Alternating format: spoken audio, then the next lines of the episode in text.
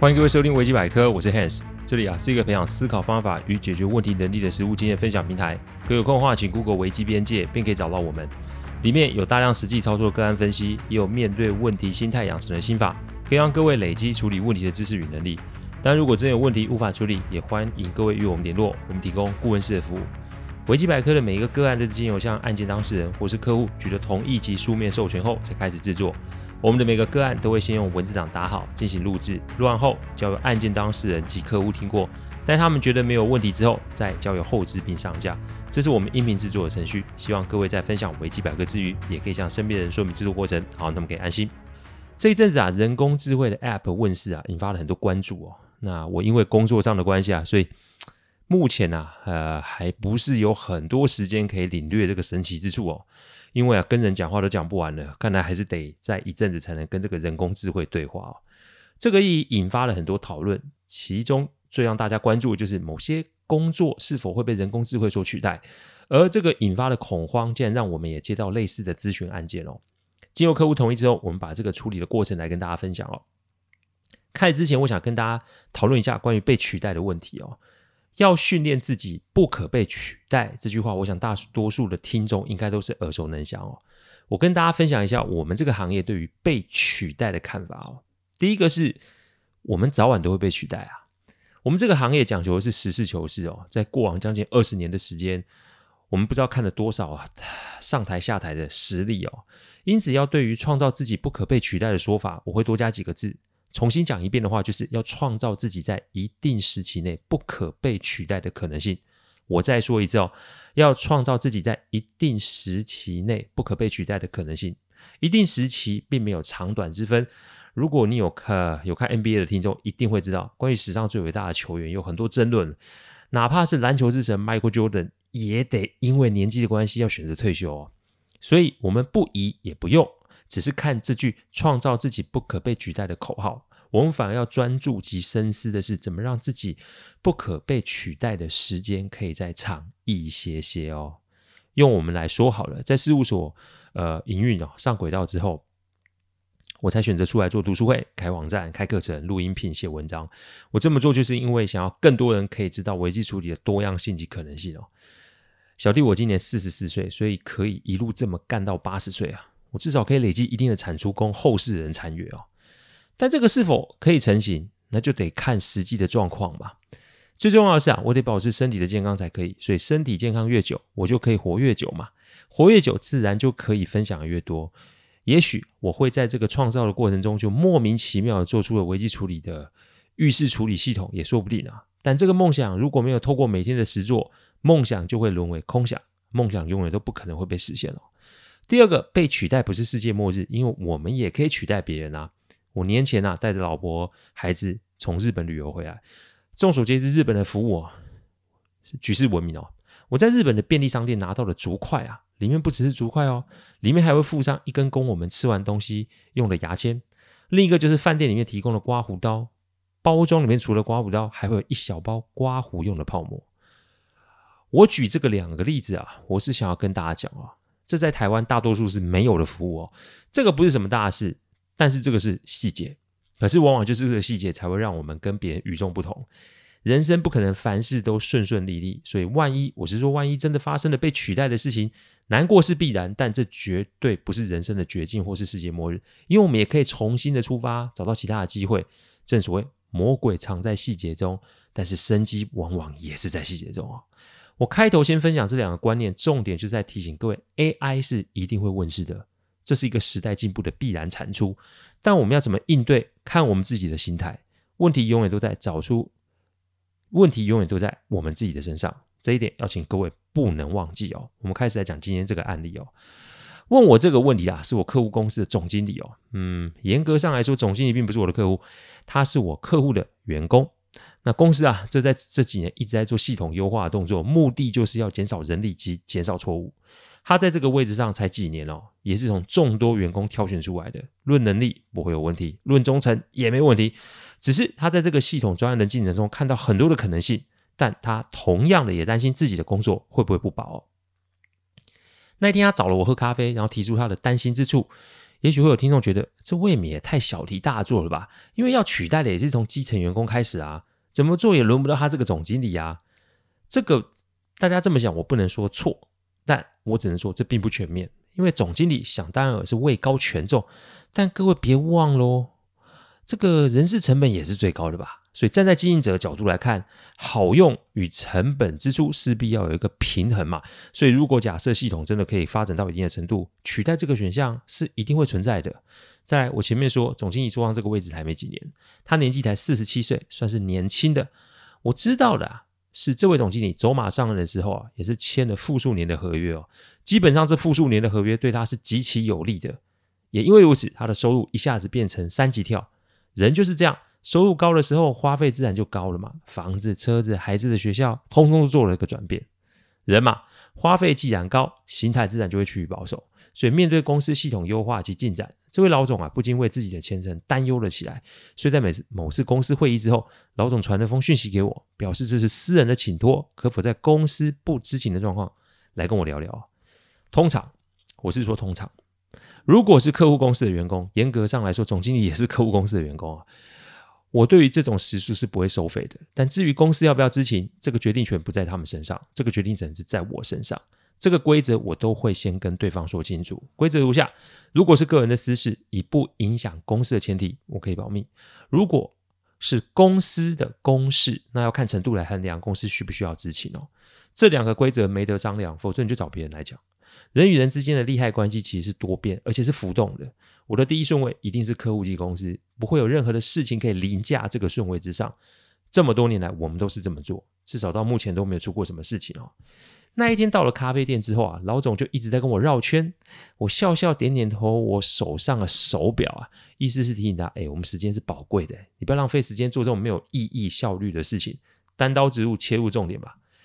不愧是坐上总经理位置上的人，拿出一叠资料做说明。我看到是过去三季系统的绩效，再来就是这个过去三季各部门因为人力优化所裁掉的员工人数。说直接就真的这么直接哈、哦！我看这两边的数据，在思考这其中的关联，连离职的原因都这么明确。看来今天没有给个说法，似乎很像没有办法结束这场面谈。我点点头，我问总经理：“那您今天想跟我聊什么？”如果是为员工发声，公司就得知情嘛。但如果是您个人问题，那就得看您提出什么样的问题了。我还剩多少年？我听到这句话，差点把咖啡喷出来哦。感情是这个老总啊，患的不治之症。结果还好，事情不是这样。老总想问的就是，系统如果持续优化，他这个总经理的位置有办法做到他退休吗？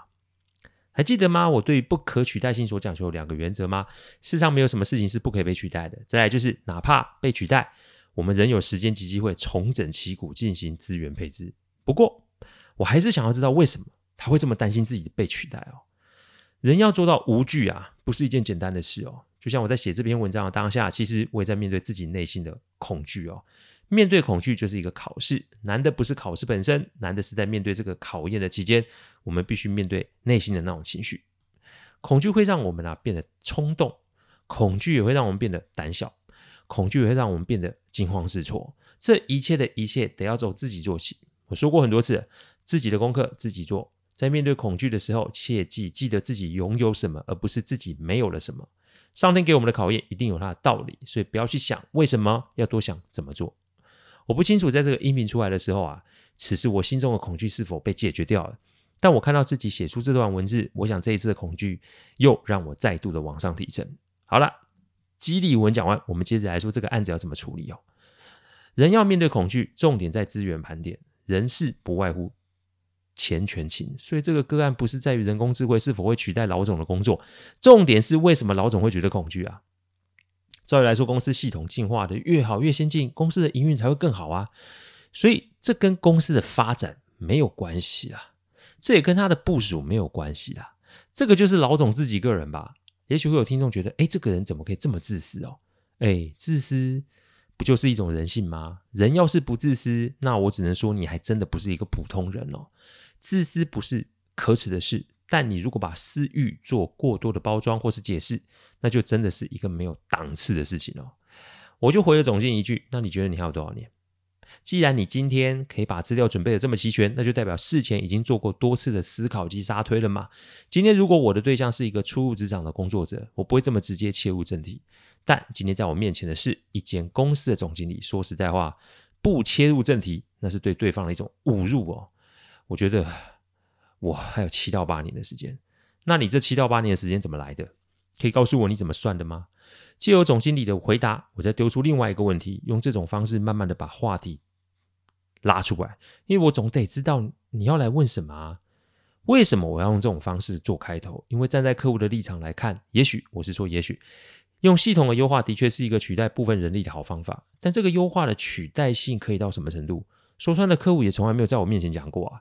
也许客户是不知道不说，但也许客户是想要用这个方式来干嘛？敲山震虎哦。我说过很多次，公司的老板啊，或是高层啊，他们不喜欢做坏人。有些人可以动，但这个可以动也是有分期间的。意思是说，现在可以处理，现在处理；不能处理，那就留过几年后再处理。不想处理，你就拖个时间看看后续的发展嘛。我前面有说过，不会有人是不可被取代的。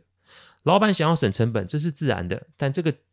节省成本跟得罪人就要拿捏好尺度，不然系统优化还没走完，结果核心骨干都走了，那公司就会立即陷入危机嘛。所以大多数的做法都是采不说清楚、不戳破为原则，恰恰就是这种是否被系统取代的危机感，搞不好会让某些员工自行调整，或是更加努力工作才是啊。这才是老板要的平衡嘛。因为系统可以是坏人，但老板不能是坏人。因为如此，如果我没有把老总的话题带开，开始细细盘点及理解的话，老总离职会立马对公司产生冲击。老总不离职，但开始有异心，这搞不好会干出挖公司墙角的蠢事。这不论我回报还是不回报，对客户来说都不会是一件好事哦。所以基于这些理由，我一定把谈话的时间拉长，因为这才会有办法得到更多的资讯。所以最好的方法就是我问你答，然后对方的回答，我再提出问题来收集资讯哦。老总就是老总啊，他拿出了相关的数据。说老实话，里面有很多东西我是听不懂的。当我们听不懂的时候，请记得一定要喊停，因为不懂装懂是一件很蠢的事哦。为什么很蠢？有以下两个原因。第一个原因，对方会看破你的手脚嘛，不把你当回事嘛。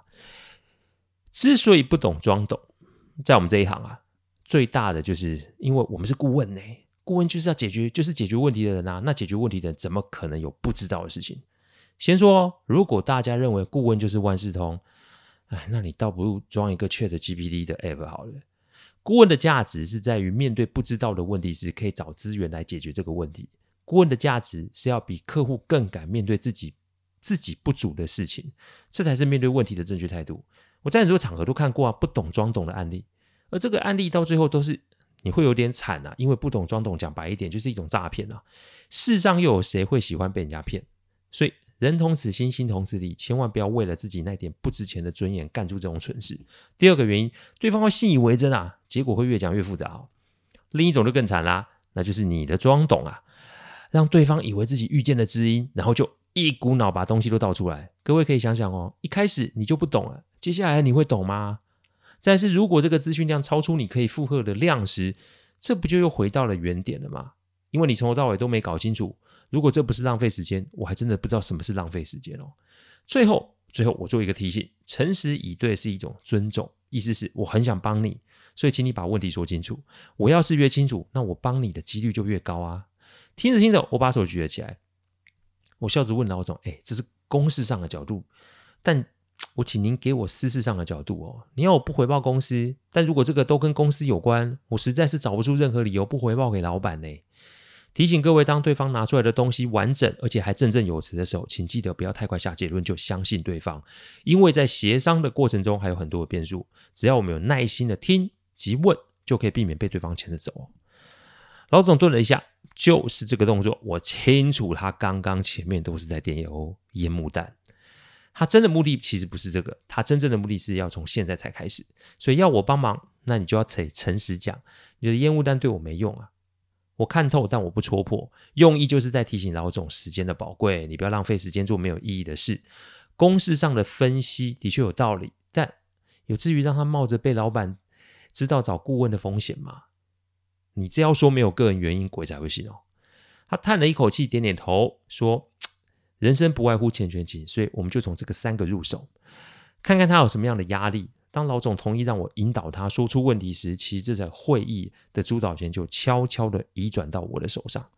钱、房子贷款、车子贷款、孩子学费、家族的开销；权、下属走人、权力弱化、资讯落后、角色尴尬；情、老板变心啊、家庭压力、公司斗争、信心丧失哦。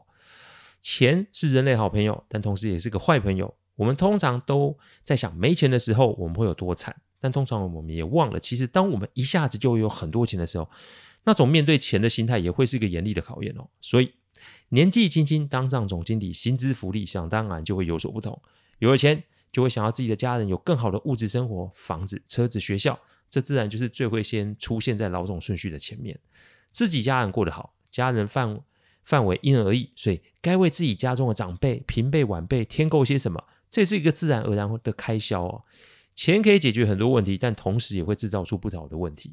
我想老总自然而然就是在想自己的收入能够维持多久。再来是权力的置换，总经理嘛，其实就是一间公司顶尖位置的存在。说白了，底下人都归他管呢。人嘛，在公司一定会有派系，所以走的是仇人，那就拍拍手说这是系统的功劳。但如果走的是自己人，那当然会觉得系统是一个万恶的鬼东西嘛。这一阵子走了，这些人想必有不少是老总那边的人马，他会慌也是正常的。再来就是系统啊，它是由硬体、软体组成，它不会累，它不会死，它不会病诶，所以效能只会越来越好。老总因为对系统心存抗拒，所以并没有很上心的学习跟系统相关的知识，那他自然就会对这类的议题所知甚少。那所知甚少的状况下，他又哪有办法参与重大决策？这种事情对他来说，其实就是一个权力弱化的象征。但总经理的位置，你又得什么事情都知道，然后知道了，你又得不懂装懂下决定。时间久了，他这个主角当然就会角色就会尴尬，而且不知道怎么自处嘛。说白了，老总自己都不知道自己可以在这个位置上待多久呢。情的上面有公事跟私事的分别。公事上面，既然自己没有那么投入在系统之中，老总的种种行为想必就会传入老板的耳中。站在老板的角度上来看，再怎么样，也是他自己把人给升上来的。没到最后关头，其实老板丢不起这个人啊，所以一定会给时间、给机会。但人心都是肉做的哦，给了时间、给了机会，如果老总还是没有 catch 到，那老板自然就会用不同的方式来提点他，关系自然就不会像以前这么平顺嘛。那一来一往，其实会削弱老总的信心嘛，而这个心态弱化，就会。Send 一个 message 给所有人，每一个人解读讯息的能力不同，而因为如此，公司就会产生出很多的流言蜚语，而老总的这个样子也会对家庭产生影响，因为妻子只要多问几句，就会老总炸开。总而言之，这个心魔对老总啊，像产生了紧箍咒似的，让他无法自拔。这就跟上一集我提过一样哦。现在既然问题哦被盘点出来了，那接下来就是打怪升级的部分哦。那我会怎么提出解决的方案呢？一切。都请啊，等到下一集再做分享。感谢各位聆听，听完之后如果有任何的意见及问题，请上网站维基编辑留言。我们每周一中午都会有新的主题分享，各位有任何想听的主题，也都可以让我们知道。再次感谢大家，我们下周再见，拜拜。